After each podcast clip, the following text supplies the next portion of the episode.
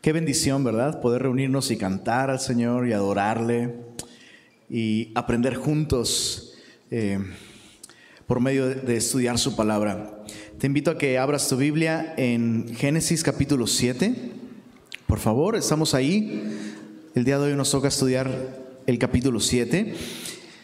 Y a manera de introducción, sobre todo si estás aquí por primera vez, y no, no tienes como el contexto de, de, dónde venimos y de qué tratan los capítulos anteriores. Eh, el libro de Génesis, cuyo propósito principal no es tanto explicarnos cómo las cosas vinieron a ser, cómo surgió la vida, cómo se creó el planeta y las especies, todo esto. El propósito principal de Génesis realmente es mostrarnos al aquel que es el origen, es decir, al creador. El gran énfasis de este relato se encuentra en aquel que hace todas las cosas, no en las cosas mismas. Y eh, en los, primeros 11 capítulos de Génesis pueden dividirse en cuatro grandes eventos. La creación, la caída, el cataclismo, justamente el diluvio, que es lo que estamos estudiando, y más adelante el último gran evento es confusión, la torre de Babel y el ser humano incapacitado para entenderse unos con otros debido a este fenómeno del lenguaje que vamos a estudiar después. Y cada uno de estos grandes eventos nos es relatado con un propósito teológico, es decir, la idea es que a través de, eh, eh, estudiar esos eventos podamos entender mejor quién es Dios. déjame ponerte un ejemplo, con la creación, con el estudio de la creación, nos asombramos al descubrir que el Creador es un Dios bueno, que tiene el propósito de bendecir la obra de sus manos eso, eso fue eh, uno de los puntos más sobresalientes de, ese, estudio, ¿recuerdas? Que Dios es un Dios bueno, que, que en su corazón hay buena voluntad, que lo que Él busca es crear cosas buenas, bendecirlas, dotarlas, capacitarlas para su gloria. En la caída, cuando el hombre peca y se separa de Dios, descubrimos a un Dios muy distinto al Dios que tenemos en nuestra mente o en la religión o en nuestra cultura. Descubrimos un Dios que busca al pecador. Sí, el pecado nos separa de Dios y no es la voluntad de Dios para nosotros, no nos creó para eso. Pero cuando el hombre pecó, el primero en dar el paso para buscar una restauración y una reconciliación no fue el hombre, sino Dios. Entonces, como te das cuenta, cada uno de estos relatos nos muestra a Dios de un modo tan claro que al verlo podemos decir, este verdaderamente no es un Dios que nosotros podríamos concebir con nuestra mente o con o, sea, este, este no es un Dios producto de la imagen o el intelecto humano, este es un Dios único, asombroso. Bueno, ahora con el cataclismo, el diluvio, lo que estamos aprendiendo son grandes verdades acerca de Dios también. Hoy vamos a estudiar el capítulo 7, pero simplemente quiero darte tres grandes verdades que aprendemos en el diluvio. Porque eh, eh, al ver a Noé el día de hoy, como lo vamos a estudiar, como un ejemplo para nosotros, uno puede perderse en la historia y pensar que se trata de Noé. No se trata de Noé. La historia del diluvio nos da tres grandes verdades acerca de Dios. Número uno, Dios trata con la maldad para salvar. Es decir, cuando Dios decide salvar, inevitablemente eso significa que Dios va a intervenir y Dios va a juzgar el pecado y Dios va a poner un freno a la maldad. Dios no va a permitir que la maldad siga indefinidamente y sin control. Para salvar, Dios tiene que eliminar la maldad, que frenar la maldad y juzgarla justamente. Dios no salva por carpetazo o haciéndose de la vista gorda, ¿no? Dios no salva así. Dios juzga el pecado. Y, y, lo hace con la intención, insisto, con la intención de traer salvación. ¿Qué clase de salvador sería Dios si permitiera que el pecado siguiera obrando? Y destruyendo nuestras vidas. Entonces Dios trata con la maldad. Segunda gran verdad que aprendemos en el diluvio, y, quiero animarte a que leas en tu casa estos capítulos 6 al 8 y medites estas cosas. segunda gran verdad, Dios es un Dios de gracia. Oye, ¿pero qué no acabas de decir que Dios juzga? Bueno, su gracia y su justicia no son antagónicos, ¿sabes? Cuando Dios denuncia el pecado y decide juzgarlo, siempre lo hace con la intención de traer salvación. De hecho, Dios usó a Noé, como dice la Biblia, como un pregonero de justicia. Es decir, la vida de Noé sirvió como una advertencia por 120 años a la humanidad de que un juicio vendría. Entonces Dios hizo esto con el propósito de dar oportunidad al arrepentimiento. Por supuesto, tú y yo sabemos que nadie respondió con arrepentimiento excepto la familia de Noé, pero es un Dios de gracia. Aun cuando Dios va a juzgar, Dios anuncia, Dios advierte y Dios invita a la reconciliación. Y la última gran verdad que aprendemos en el diluvio es que la salvación es por gracia. Nunca, nunca el hombre puede salvarse por sus propios esfuerzos. Así que deja de intentarlo, por favor. El, nombre de Noé. ¿Alguien recuerda lo que significa el nombre Noé? ¿Quién? Descanso, exactamente. Y ese es el cuadro de la salvación. El hombre es salvo en descanso simplemente confiando en el Dios ante cuyos ojos hallamos gracia. Es lo que pasó con Noé. Noé halló gracia ante los ojos de Dios y su vida fue salvada por eso, por gracia. Bueno, hoy en el capítulo 7 veremos finalmente que este juicio que Dios anunció por tanto tiempo, finalmente este juicio va a venir. Y vemos en el capítulo 7 el diluvio, pero muy importante, en, este capítulo, eh, Noé brilla y destaca de un modo muy especial como alguien a quien Dios usó para llevar a cabo su plan de salvación. Así que esto es lo que vamos a ver en el capítulo 7. El tipo de hombre que Dios usa para llevar a cabo su plan de salvación. Y vamos a ver en este capítulo tres formas en las que Dios usó a Noé. Número uno, Dios usó su obediencia. Número dos, Dios usó su influencia. Y número tres, Dios usó su legado. Veamos el primer punto, cómo Dios usó la obediencia de Noé. Capítulo 7, versos 1 al 5 dice así. Dijo luego Jehová a Noé, entra tú y toda tu casa en el arca, porque a ti he visto justo delante de mí en esta generación. De todo animal limpio tomarás siete parejas, macho y su hembra. Mas de los animales que no son limpios, una pareja, el macho y su hembra. Esta distinción entre animales limpios o no limpios no es una eh, eh, distinción eh, dietética. Al menos no en este momento, porque el hombre no comía carne todavía. ¿verdad? Pero es una distinción de adoración. Había animales que podían ofrecerse en sacrificio como un acto de adoración a Dios y esos eran considerados animales limpios. Pero había otros animales que no se podían usar eh, en sacrificio a Dios y esos animales eran no limpios. Llama la atención que lo que Dios le dice a Noé es, necesito que le des prioridad a la adoración. Necesito que aquello que acumules te permita adorarme en el futuro. Bueno, verso 3 dice también de las aves de los cielos, siete parejas, macho y hembra. ¿Te diste cuenta lo que dice ahí? Para conservar viva la especie sobre la faz de la tierra. Este es realmente el propósito de Dios a través del diluvio. Conservar la vida, no destruirla. Nunca es su intención. Dice el verso 4, porque pasados aún siete días, yo haré llover sobre la tierra cuarenta días y cuarenta noches, y raeré de sobre la faz de la tierra a todo ser viviente que hice. E hizo Noé, subraya esto, conforme a todo lo que le mandó Jehová. ¿Qué es lo que tenemos aquí en este verso 5? La obediencia de Noé. Y, quiero que te des cuenta cómo su obediencia no le ganó la salvación. Más bien su obediencia fue un resultado de haber sido salvo. Y su obediencia es una evidencia de su confianza en Dios, de su fe en Dios. Ese es el tipo de obediencia que Dios puede usar en nuestra vida.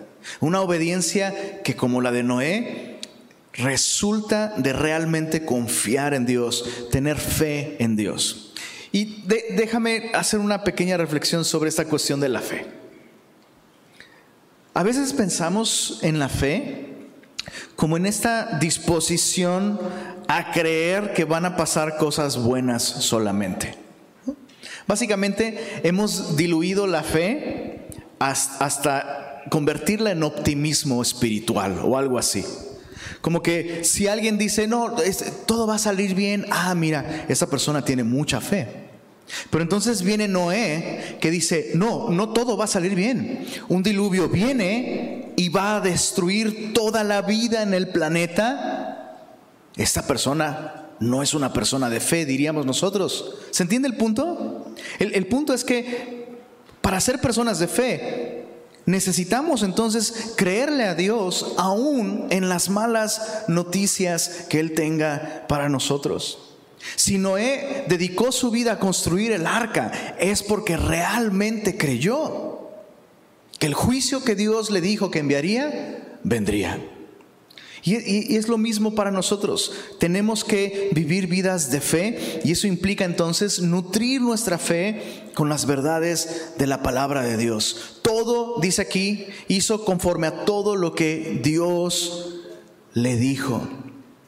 Y de la misma manera, tú y yo no podemos vivir vidas de obediencia si no sabemos qué es lo que Dios dijo. Porque para vivir vidas de obediencia tenemos que hacer conforme a todo lo que Dios dijo. A eso se refiere la Biblia cuando dice que la fe es por el oír y el oír por la palabra de Dios. No se refiere simplemente a estudiar la Biblia o escuchar estudios bíblicos o leerla, lo cual es muy bueno, pero se refiere a que Oír es prácticamente responder en obediencia a Dios. Oír con obediencia, eso es fe. Ahora mira otros rasgos de la obediencia de Noé. Su obediencia fue atenta, porque justamente Noé hizo conforme a todo lo que Dios le mandó. Y vemos en el capítulo anterior cómo Dios le dio muchas instrucciones muy específicas, ¿sabes? Dios le dio medidas, Dios le dio especificaciones, listas de materiales, cosas que tendría que usar, la altura del arca. O sea, Dios le dio muchísimas instrucciones súper específicas. Y me, gusta creer que Noé tomó nota de todo eso. Ya sabes, bro, yo soy un súper fan de tomar notas y siempre te voy a animar a que lo hagas. O sea, no veo a Noé simplemente como escuchándolo y, ah, suena interesante. Pues Dios dijo que hiciéramos algo así como, no, Noé puso atención a su palabra. Digo, a lo mejor no tomó notas, pero mínimo puso atención y recordó cada especificación. Así debe ser nuestra obediencia a Dios, una obediencia atenta a su palabra. E, es como, me gusta, me gusta el término en inglés para mesero, waiter, que significa, literalmente significa esperador, ¿no? Es alguien que te está esperando, está así, está atento. Entonces la persona termina, deja su plato ahí y llega, le recoge su plato, ¿no? Y la persona de pronto así voltea y ¿qué se le ofrece? Y es la misma actitud que tú y yo necesitamos ante la Biblia, ¿sabes? O sea, no, no relacionarnos con la Biblia simplemente para obtener cosas de ella. Claro que Dios nos da a través de su palabra sabiduría y consuelo y promesas, todo eso. Pero más importante, Dios nos muestra su plan para nosotros. Y entonces tú y yo debemos venir a ella con una obediencia atenta. Otro punto importante de la obediencia de Noé es que era una obediencia inmediata. Sabes, Noé nunca negoció con Dios, no regateó con Dios, no vemos un retraso, no vemos a Noé diciendo, bueno, y Noé después ayunó por 40 días y 40 noches para saber si... No, Dios le habló y de modo inmediato Noé respondió. Y muchas veces nos pasa esto, que sabemos claramente qué es lo que Dios quiere que hagamos, pero no lo hacemos. Y sabes, estar de acuerdo con la voluntad de Dios, entenderla, no es suficiente. Tenemos que responder inmediatamente.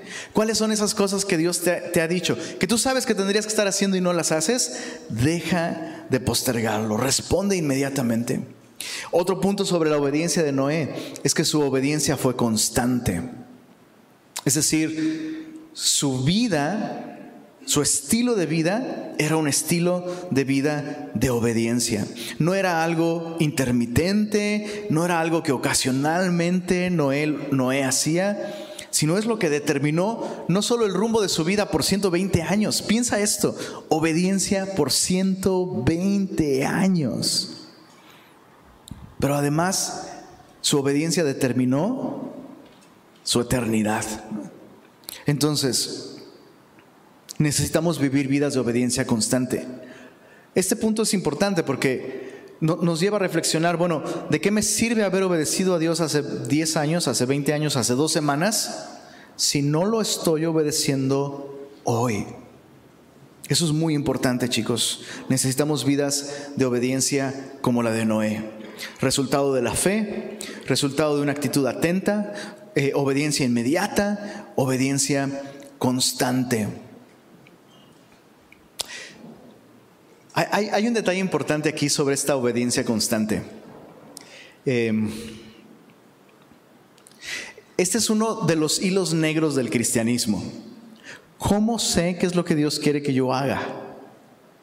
Especialmente para cosas como muy específicas y muy puntuales, como ¿cómo sé que Dios quiere que tome este trabajo? O que estudie esta carrera, o que vaya a tal lugar, o que me case, ¿no? Como que los cristianos todo el tiempo quieren saber la voluntad de Dios en esas cosas como muy específicas.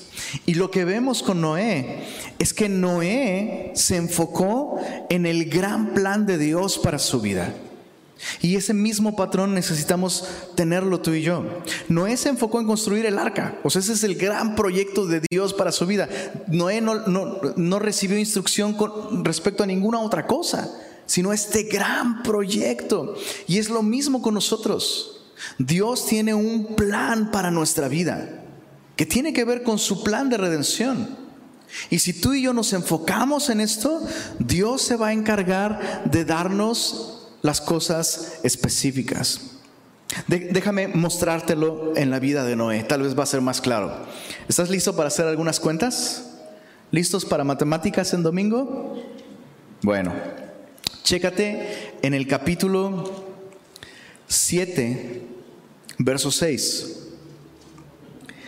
Dice, era Noé de 600 años cuando el diluvio de las aguas vino sobre la tierra. ¿Cuántos años tenía Noé cuando cayó el diluvio? 600, es la primera cifra que hay que tener en mente. Ahora acompáñame al capítulo 6, verso 3. Y dijo Jehová, no contenderá mi espíritu con el hombre para siempre, porque ciertamente él es carne, mas serán sus, sobre todo si son regios, mas serán sus días 120 años. ¿Cuántos años tenía Noé cuando cayó el diluvio? 600. Dios puso la cuenta regresiva 120 años antes de eso. Entonces, ¿cuántos años tenía Noé cuando Dios dijo, voy a mandar un diluvio? Construye el arca Noé. 480. Muy bien. Dices, espero que realmente haya algo aquí porque no entiendo por qué estamos haciendo cuentas. Chécate el capítulo 5, verso 32 siendo Noé de ¿cuántos años? 500 años, engendró a Sem, a Cam y a Jafet. Entonces, ¿a los cuántos años Dios le dijo voy a mandar un diluvio? 480. ¿A los cuántos años engendró a sus hijos? A los 500, o sea, 20 años después. Sin embargo, cuando Dios le dice, construye un arca, Dios le dice, construye un arca en el que entren tú, y tu esposa y tus hijos y las esposas de tus hijos contigo. Y él todavía no tenía hijos. ¿Se entiende el punto? O sea, Tú no, no te preocupes por casarte, no te preocupes por tener hijos, si puedes o no puedes tener, no te preocupes por eso. Tú preocúpate por construir el arca. Tú súmate, súmate a mi plan de salvación para la humanidad y yo me voy a encargar de absolutamente todo lo demás. Entonces, cuando tenemos crisis con respecto a no sé si vivir en esta ciudad o en esta otra, o tomar este trabajo o ese otro, estudiar esto, significa que estamos desenfocándonos del plan principal para nuestra vida. En otras palabras, ¿estás construyendo el arca? En eso deberías enfocarte, bro. Cualquier otra cosa en la que tú tengas que tomar decisiones y en la, en la, que tú quieras ser obediente a Dios, se va a alinear automáticamente si tú te alineas con el gran plan de Dios para tu vida. Bueno, aquí tenemos la obediencia de Noé. Veamos la segunda manera en la que Dios usó a Noé en su plan de salvación. Dios usó su influencia. Y esto lo vemos en los versos 6 al 16, continuando ahí en el capítulo 7. Vamos a leerlo todo. Dice así. Era Noé de 600 años cuando el diluvio de las aguas vino sobre la tierra. Y por causa de las aguas del diluvio, entró Noé al arca, subraya esto, y con él sus hijos, su mujer y las mujeres de sus hijos. De los animales limpios y de los animales que no eran limpios, de las aves y de todo lo que se arrastra sobre la tierra, de dos en dos entraron con Noé en el arca, macho y hembra, como mandó Dios a Noé.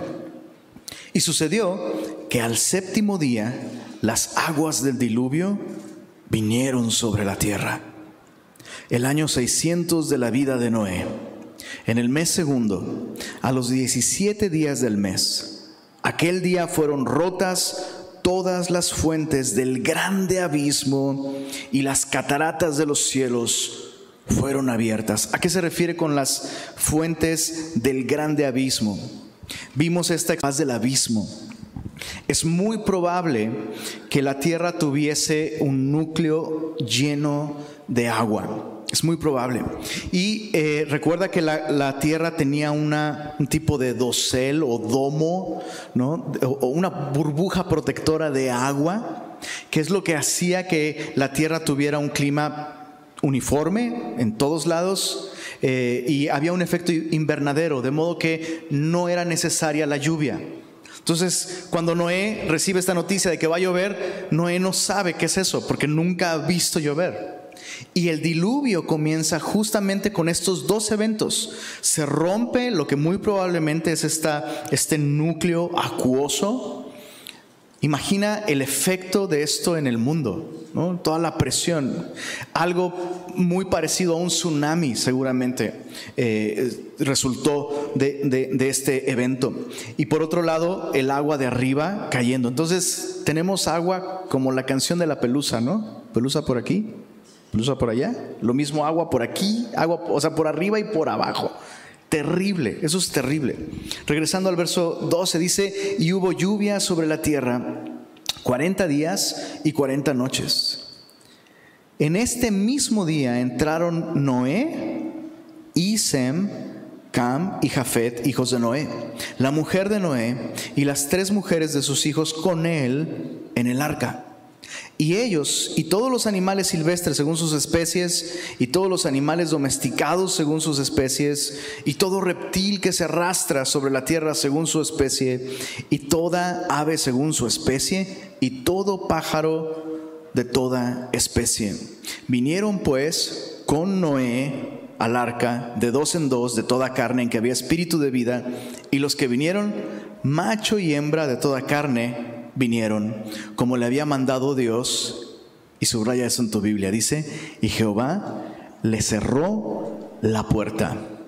Eh, me gustaría hacer un comentario sobre este último versículo antes de ver la influencia de Noé. Dice aquí que Jehová cerró la puerta. Una de las cosas más interesantes sobre esta arca es que si la estudiamos con atención, el arca en sí misma no solo es un tipo de Jesucristo, pero también es un, es un modelo de la salvación. Y una de las cosas que llaman la atención sobre esta arca es que había una sola puerta. Solo había una manera de entrar a este arca y encontrar salvación.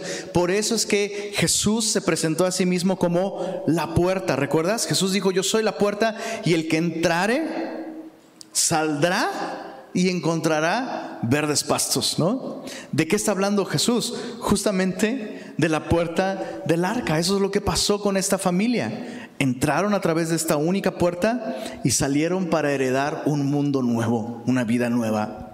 Bueno, e, e, eso, es lo que representa esta puerta. Pero algo muy importante aquí es que Jehová cerró la puerta. Y eso significa que tenemos solamente un tiempo que podemos aprovechar para anunciar la salvación de Dios. Tarde o temprano, o sea, Dios no va a extender su gracia y, la oportunidad de salvación indefinidamente. Va a haber un momento en que Dios va a cerrar la puerta y va a decir, hasta aquí. Y tú y yo debemos aprovechar este tiempo.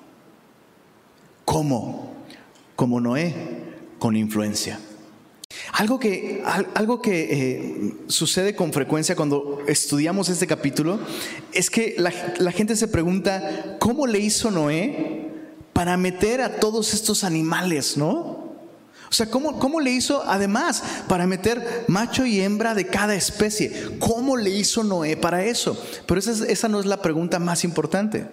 Sobre todo considerando que el creador de todos esos animales, ¿no? Dotó, por ejemplo, a las aves de este radar increíble, ¿no? Las aves tienen un radar y un instinto de preservación que se activa y migran a lugares nunca antes conocidos por ellas, ¿no? Año tras año, de, manera que la especie se preserva. No necesitan wifi, no necesitan eh, y todas estas cosas, tienen este radar. Entonces, no debería sorprendernos que Dios activara un instinto migratorio en, los animales y los guiara hasta el arca. La pregunta importante entonces no es cómo Dios, cómo Noé metió a los animales, sino cómo Noé metió a su familia, bro. Esa es la pregunta importante. Y esto es lo asombroso sobre Noé. ¿Cómo lo hizo? Respuesta, influencia. Influencia. Noé no solo fue un hombre de obediencia a Dios, Noé fue un hombre que supo influir en su familia para que le siguieran hasta el arca. Dios mismo le dijo y, le dio este patrón a Noé, entra tú, Noé, entra tú, voy a repetirlo, Noé, entra tú y toda tu casa. Pero ¿quién va por delante? Pues el burro, ¿no? Dicen, el burro por delante. Y sabes, es una tragedia cuando personas de influencia como un papá, un tío, un hermano mayor, un amigo, apuntamos al Salvador para que otros vayan, pero nosotros no vamos. Ese es un grave error. Y yo he, visto mucho de esto. he visto papás muy bien intencionados, tal vez Creo que ya te he contado esto, ¿no? Muchas veces eh, han llegado familias y papás muy bien intencionados quieren una iglesia que tenga un grupo de jóvenes para que sus hijos aprendan de Dios, ¿no? Y sobre todo hace algunos años, pues no teníamos grupo de jóvenes, porque pues no había jóvenes. bueno, había muy poquitos. Y este, y muchas veces hablé con, papás que estaban súper preocupados, porque es que a nosotros nos encanta aquí, aprendemos mucho de la Biblia, pero es que no hay grupo de jóvenes. Entonces quiero, quiero un lugar donde mi hijo se sienta a gusto. Y dices, pues tampoco es que tienes que hacer, que buscar un lugar donde tu hijo sufra. Pero el punto aquí es que lo estás enfocando mal, bro. Estás preocupado porque tus hijos aprendan. ¿Y tú qué onda? Tú eres el que debe entrar primero al arca. ¿Se, entiende lo que estoy diciendo? Pero entonces, no, pues ya estamos en esa otra iglesia donde te enseñan prosperidad y cualquier cosa que nada que ver con la Biblia, pero es que mis hijos ahí se sienten muy a gusto y les están enseñando de Dios. Qué grave error. No quieres que te pase eso a ti como papá. ¿Cómo lo puedes evitar? Sé el primero en reconocer que tú necesitas salvación que tú necesitas de Dios, que tú necesitas de su palabra. entra en el arca. Sería terrible estar eh, eh, invitando a tus hijos que vayan a Jesús sin tú mismo ir al Señor. Y no solo eso, Noé ejerció su influencia no solo al ser el primero en reconocer su necesidad, en hallar gracia ante los ojos de Dios, pero además, ¿sabes? La actitud de Noé. O sea, piensa esto por un momento. Noé es el tipo de persona con el que tú querrías encerrarte en un arca por un año. O sea, quítate de la mente esta imagen. Espero, digo, no sé si viste esa película de Noé con Russell Crowe. Qué horrible película. Mala película. Buena actuación de Russell Crowe, eso sí. Pero Noé es un tipo todo deprimido, sombrío. ¿Qué, qué, qué caso tiene? El mundo se va a destruir. Yo no veo eso en la Biblia. Yo veo a Noé modelando incluso el gozo de la salvación. Lo veo construyendo, escucha esto, yo veo a Noé construyendo el arca con gran gozo y esperanza. No que no hubiera sido difícil y pesado, o sea, imagínate, toda la madera que hay que cortar, las medidas que hay que tomar, asegurarte una y otra vez, corroborar, o sea, es, era, trabajo. Pero yo no veo a Noé frustrado, amargado, lo veo haciendo la obra de Dios con esperanza y con el gozo de la salvación. ¿A dónde voy con todo esto? Es sorprendente que Noé, que invirtió toda su vida en construir esta arca, haya obtenido el voto de confianza de sus hijos y hayan entrado con él. Y nosotros tenemos que imitar la actitud de Noé. Muchas veces he escuchado también a papás decir, ¿sabes? No me involucro tanto ni con Dios ni con la iglesia porque no quiero que mis hijos se cansen de la iglesia. Cuando yo escucho a un papá decir eso, yo ya sé que el papá se está cansando de la iglesia. ¿Sabes? O sea, no dirías lo mismo del fútbol, no dirías lo mismo de la escuela. No, no, mejor no hay que mandarlo a la escuela. O mejor que no estudie. O mejor que no trabaje porque no quiero que se canse de estas cosas. Pero ¿cómo nos atrevemos a usar a nuestros hijos como un pretexto para no involucrarnos con Dios cuando debiera ser todo lo contrario?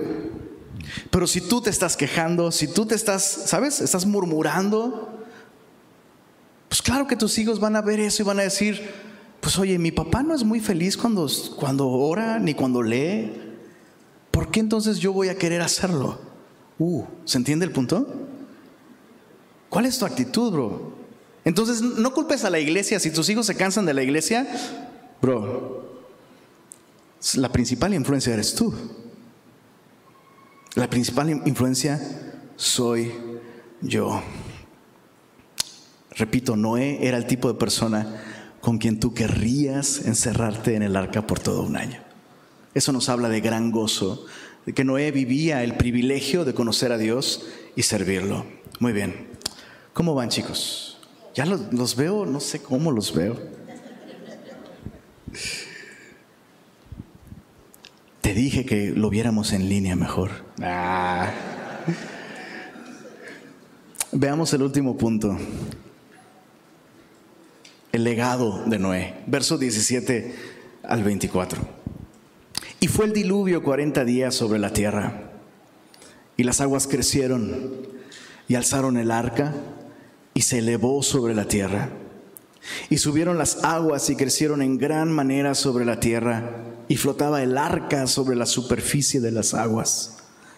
Y las aguas subieron mucho sobre la tierra y todos los montes altos que había debajo de todos los cielos fueron cubiertos. Quince codos más altos subieron las aguas después que fueron cubiertos los montes. Y subraya esto, murió toda carne que se mueve sobre la tierra así de aves como de ganado y de bestias, y de todo reptil que se arrastra sobre la tierra, y todo hombre, todo lo que tenía aliento de espíritu de vida en sus narices, todo lo que había en la tierra, murió.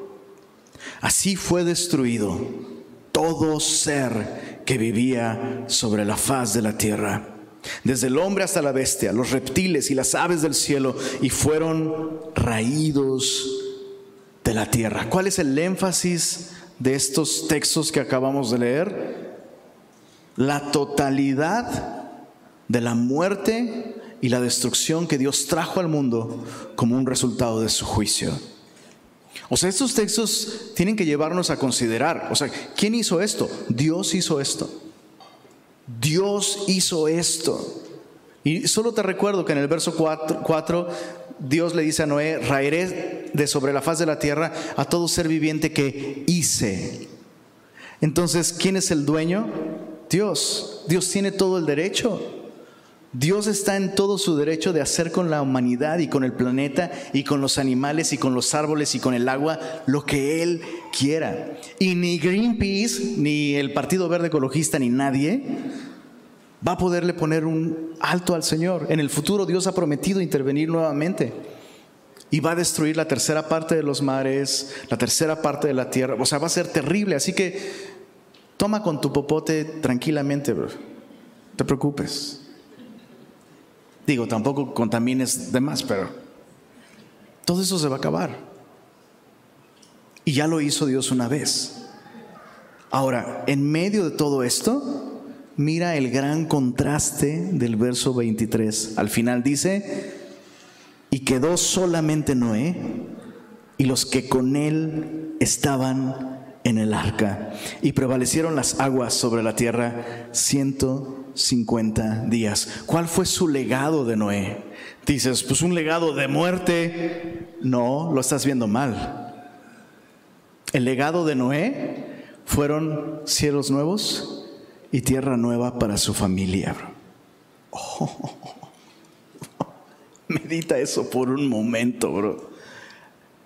Apuntarle a cualquier otro legado que tú quieras dejarle a tus hijos o a tu familia o a la ciudad o a la siguiente generación, apuntarle a cualquier otro legado es apuntar muy bajo comparado con esto. O sea, esta debe ser nuestra gran perspectiva para vivir la vida. Vivir la vida así como Noé. De modo que Dios use nuestra obediencia y nuestra influencia para que más personas, no solo nuestra familia, comenzando con nuestra familia, pero no solo nuestra familia, que más personas un día hereden cielos nuevos y tierra nueva. Dios usó a Noé para esto. Por supuesto, lo más importante es que se preservó el linaje a través del cual vendría el Salvador de la humanidad. Pero quiero que imagines este momento, por favor. No importa si, si no eres papá, por favor imagínalo. Imagina que tienes familia y que tu manera de vivir, Dios la usa para que tu familia sea salva de este juicio de Dios. Y un día, o sea, imagínate a Noé saliendo del arca, extendiéndole la mano a su esposita, mi amor, bienvenida a una vida nueva, bienvenida a un mundo donde no hay maldad y no hay dolor, no hay lágrimas. Imagina darle eso a tus hijos. Por supuesto, no es que Noé se los dio, ¿verdad? Eso es, la obra de Dios, pero Dios usó a Noé para esto. Este fue el legado de Noé. Y no solo eso. ¿Sabías que tú estás aquí gracias a Noé? O sea, si, si estas personas no se hubieran salvado, tú y yo no estaríamos aquí. o sea, la obediencia y la influencia y el legado de Noé nos ha bendecido a nosotros en Monterrey en el año 2023. ¿A dónde voy con todo esto? Que la obediencia no se trata solamente de nosotros. Muchas veces queremos obedecer y buscamos vidas de obediencia pensando en los beneficios que trae a nuestra vida. Y claro que nos trae beneficios, pero la obediencia a Dios no se trata solamente de nosotros. Tenemos que ver el gran plan de Dios que se extiende más allá de nuestras circunstancias y de nuestras situaciones. O sea, Noé no tenía idea. Y 2023 años después de Cristo, aquí estamos tú y yo diciendo, gracias Noé, Gracias por haber creído en Dios, gracias por haber obedecido al Señor y gracias por incluso ser un ejemplo para nosotros después de tantos años. Así como Noé, si tú eres cristiano, tú has hallado gracia ante los ojos de Dios. Y hay un juicio que viene sobre el mundo y la Biblia nos habla de él.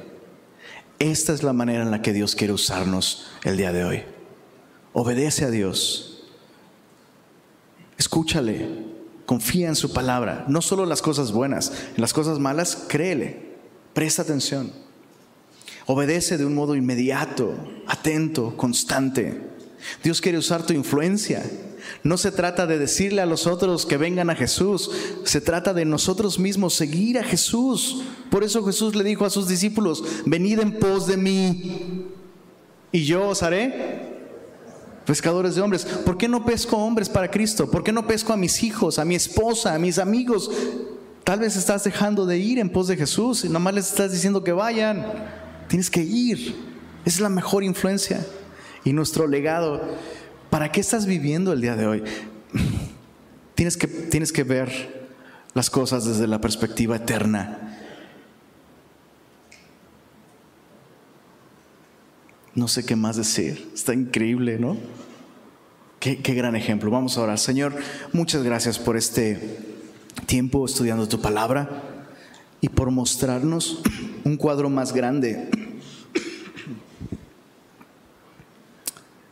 A veces nos, enfrascamos en nuestros problemas, en nuestras situaciones cotidianas y perdemos de vista el hecho de que un día se cerrará la puerta de salvación.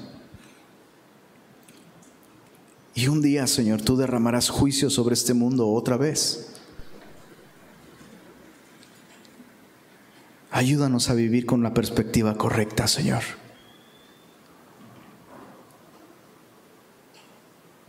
Queremos imitar el ejemplo de Noé y de esa manera ser usados por ti para tu plan de redención, Señor. Te ruego, Señor, que nadie salga de aquí sintiéndose mal simplemente. Si hemos fallado en muchas cosas, Señor, y hoy nos lo has mostrado, es para corregirnos, Señor. Permítenos tomar decisiones. Si hay pecado que nos ha apartado de ti, si hemos hecho mal las cosas, Señor, permítenos ser los primeros nosotros que estamos aquí, Señor, los primeros en responder a tu gracia y en reconocer nuestra necesidad de tu salvación, de tu perdón, de tu limpieza en nuestra vida, Señor. Y gracias, Señor, por hablarnos tan claramente en tu palabra, Señor. Te adoramos, Señor. Permítenos seguir hallando gracia ante tus ojos. Lo pedimos en el nombre de Jesús. Amén.